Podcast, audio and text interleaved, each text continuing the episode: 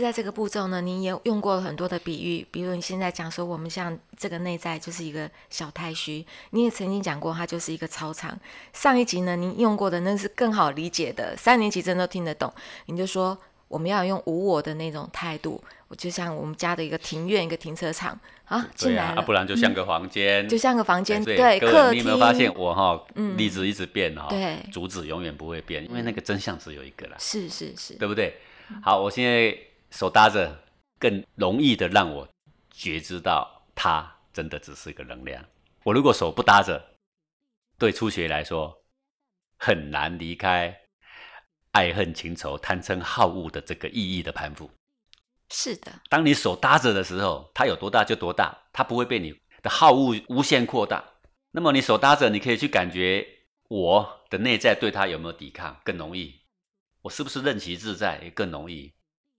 假设你刚刚说了，就是手搭着的话，你就不会让那个更扩大。那这个时候，因为我们在节目中讲这个呢，又没有影片哈，大家就说老师啊，怎么搭怎么搭。各位，你用一只手指头搭的也可以，两只也可以，四只也可以的，一个手掌闷上去都可以啦。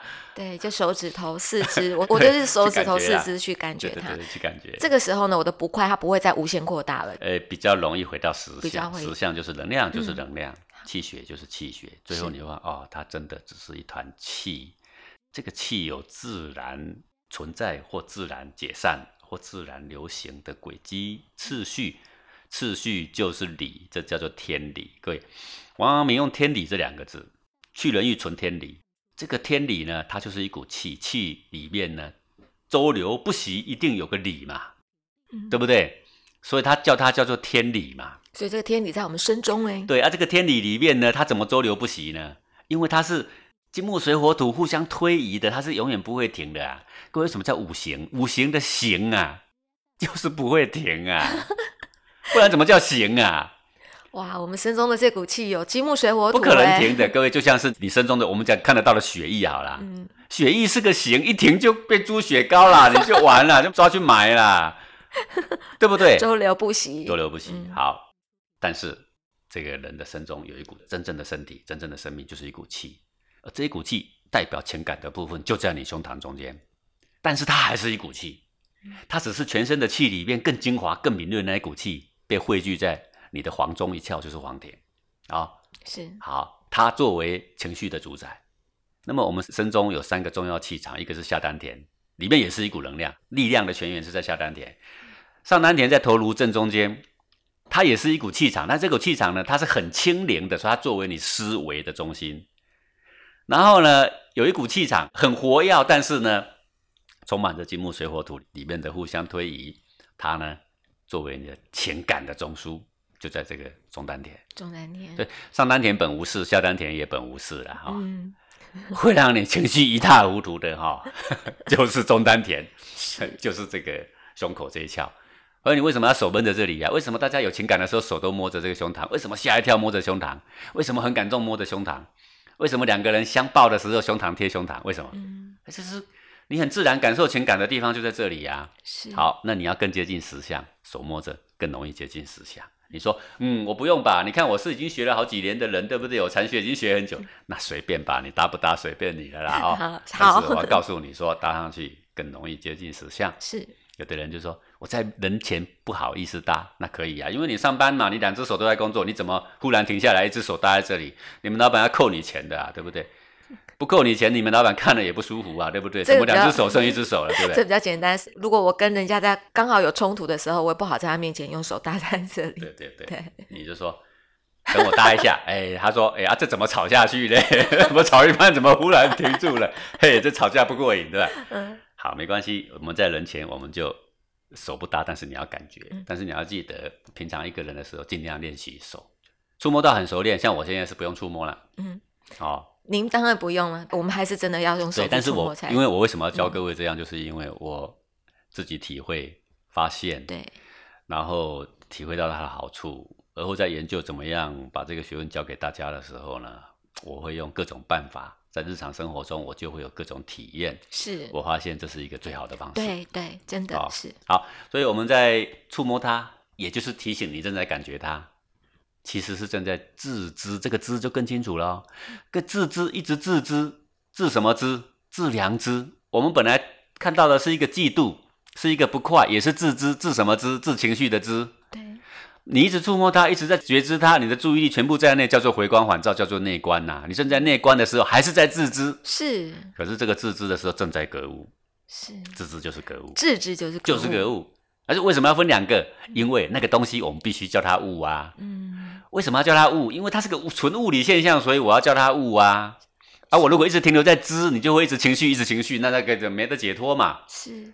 格物的过程就是自知，自知正是为了格物，要格正这个物。好，我一直触摸它，我一直感觉它，竟然发现真的，它只是个能量。哎，当你真正那一秒钟灵光一乍现，看到它真的只是个能量的时候，它竟然完全不代表贪嗔痴爱哦，就这么妙。为什么？很简单嘛，人的心有一个特质，当你专注在一个方向，甲这个方向，你完全忘了乙哦；当你专注在乙，你完全忘了甲哦；当你专注在善，你的心当中是没有恶的哦；当你专注在恶，当下是没有善的哦。是，也就是说，我们心的注意力只能够有一个啦。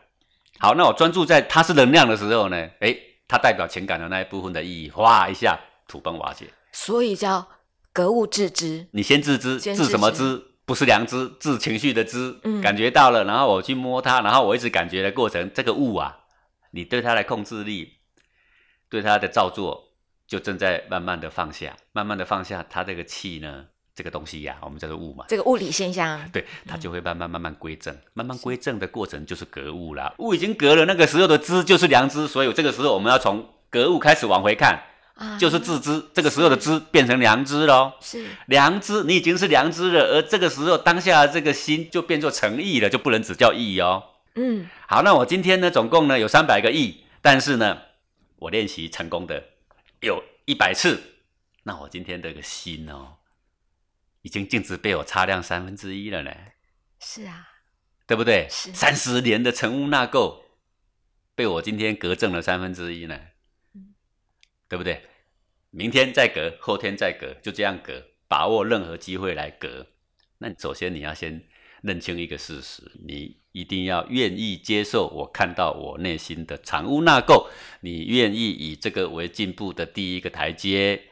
而不是忽然看清楚之后呢，如果写信来骂我，打电话来骂我了，对不对？嗯，自己都进步了，对，这个是一个很大的一步哎，愿意要看自己。所以我前几集我都讲说了，这个亿就是新的缩小版。我们今天以三百个亿为心，而里面一个一个一个一个呢，就叫做亿嘛。对，你的支点到成亿才有支点哦。诚意的诚先拿掉了，因为你意义出来不是诚的嘛，是。你必须自知回到格物，格完了再回来自知才是良知，而后才是诚意嘛，是。对不对？一往一复，哎，就像我们洗衣服，你是不是先看到一件脏衣服，嗯，哎，到水里搓一搓，洗一洗，那再拿回来，哎，干净的衣服，干净的衣服才是自良知嘛。但是为什么你会去自良知？因为一开始你看到一件脏的衣服嘛，那个时候不能叫良知嘛，那个时候顶多能够知道说，我知道有一件脏衣服。开始拿去洗的过程就是格物，它是个物嘛？是讲是在洗的这个过程，是不是就是您教我们的这快两秒四步骤的第三个步骤？感受能量，对，感受能量的自由。第三个步骤，对我们手搭上去，正在看它就是能量，它就是能量。后来当你发现它就是能量的时候，就是你没有对它用力的时候，所有的意义全部土崩瓦解的时候，能量就得到自由了。嗯，这个时候得到自由的时候，就是我们在正在格物，而且物已经格了哦。是什么叫物已经隔了？隔就像洗衣服，为什么衣服脏了？正是因为它里面有很多的土啊，很多灰尘呐，很多污渍，对不对？你去洗了之后，它就是物，那个污垢就是物啊，把那个物洗掉了，哎，是不是衣服是不是干净了？是，对不对？好，那我的贪嗔痴在洗掉了，剩下的是什么？能量就是能量，这个能量就是那件干净的衣服啊，它的原貌。哎，治良知了，已经治良知了。良知，这一个良知被我一治呢，这个当下的意义就是什么？诚意。对，好啊，我今天三百个意念呢，我晚上到晚上结束，来这个统计一下啊，三百个亿都是干净的，都是治过良知的。哦，那今天就是跟尧舜差不多。有可能吗，讲师？对，所以要你要先有一个支点。好，这个支点就是第一个亿。第一个亿，先认清它。嗯，隔正它，而后第二个意，而后第三个意。那你要先必须知道，你一天到底有几个意念在发动啊？一发现意念，觉知心情来了，手搭上去，开始。感受能量自由，各位这一关极困难哦，这一关会骗了你哦。你一直以为我已经让它自由啦，为什么我还是痛苦啊？是啊，知就是行，行就是知。既然你都说能量自由了，为什么你还是觉得痛苦呢？就是你不成行，告诉你，你回过来，你不成知啊。是，就是你一直是对他控制着，你一直对他是抵抗的，你一直想扫除他、消灭他，你从来没有一刻是真正想跟他和平共处的。嗯，你的心理根本就是这样。是，就不断练习，不断练习这一件事情。各位，你一直写信发问也没用的啦。不断练习，不断练习，一直练习，只有这条出路。好，而后呢？哎，我们说第三个步骤啦，让能量自由。最后，你终于免除你的情绪对你的困扰，对不对？免除你的贪嗔痴爱，你的七情六欲，你那个狭隘的心胸对你的控制，对不对？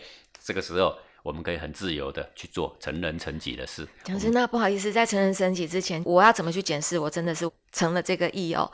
我在感受能量自由，真的是感受到能量自由的那个时候，就像讲师你讲的，就是一个很妙的感觉。妙觉就是一个妙觉。简单的说，就是在这个情绪下很轻松啊。就以这个为检验点，就是这个能量虽然还是就在心里，但是怎么那么轻松呢？嗯，为什么？因为气之气，我自我嘛，是因为无我了嘛，因为它不是我嘛，啊，它不是我，飘在太虚的一朵云，我跟他计较个什么啦？是，对不对？是，好，轻松了，轻松了，我们就有办法去做成人成己，而不会觉得自欺。为什么我们告诉你说助人为快乐之本，助人最乐？为什么你不去助人？因为每次助人都哪有快乐啊？那个自欺。然后呢，强迫你去做，你就觉得自欺。对，你怎么样才能够觉得不自欺？而打从内心里真正是这样，因为你有诚意的忍耐的时候，你就有办法去成人成己。成人成己叫做诚意。